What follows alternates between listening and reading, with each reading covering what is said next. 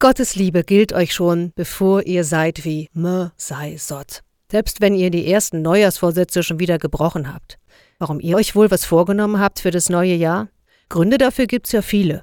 Mancher wünscht sich zum Beispiel schon lange Veränderung und der Jahreswechsel bietet eine Gelegenheit zu starten. Vielleicht arbeitet ihr auch schon lange hin auf eine Veränderung und jetzt geht's endlich los. Fröhlich lasst ihr Altes hinter euch und fangt was Neues an. Das wäre der beste Fall. Glückwunsch.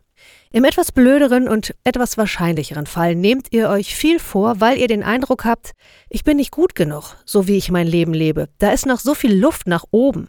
Stimmt.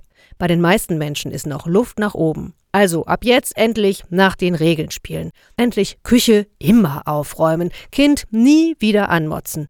Endlich so sein wie Ma sei Sott, Liebe Leute, vergesst es. Das Leben ist anders. Und was zählt, ist, mit welcher Herzenseinstellung ihr tut, was ihr tut, selbst wenn was schief geht. Um es in Worten der Bibel zu sagen, alles geschehe in Liebe. Das ist das Motto vieler Christen für das Jahr 2024, die Jahreslosung. Tut, was ihr könnt, in Liebe, auch Liebe euch selbst gegenüber. Und Gottes Liebe gilt euch schon, bevor ihr seid wie me sei Sott. Den gesegneten Sonntag euch.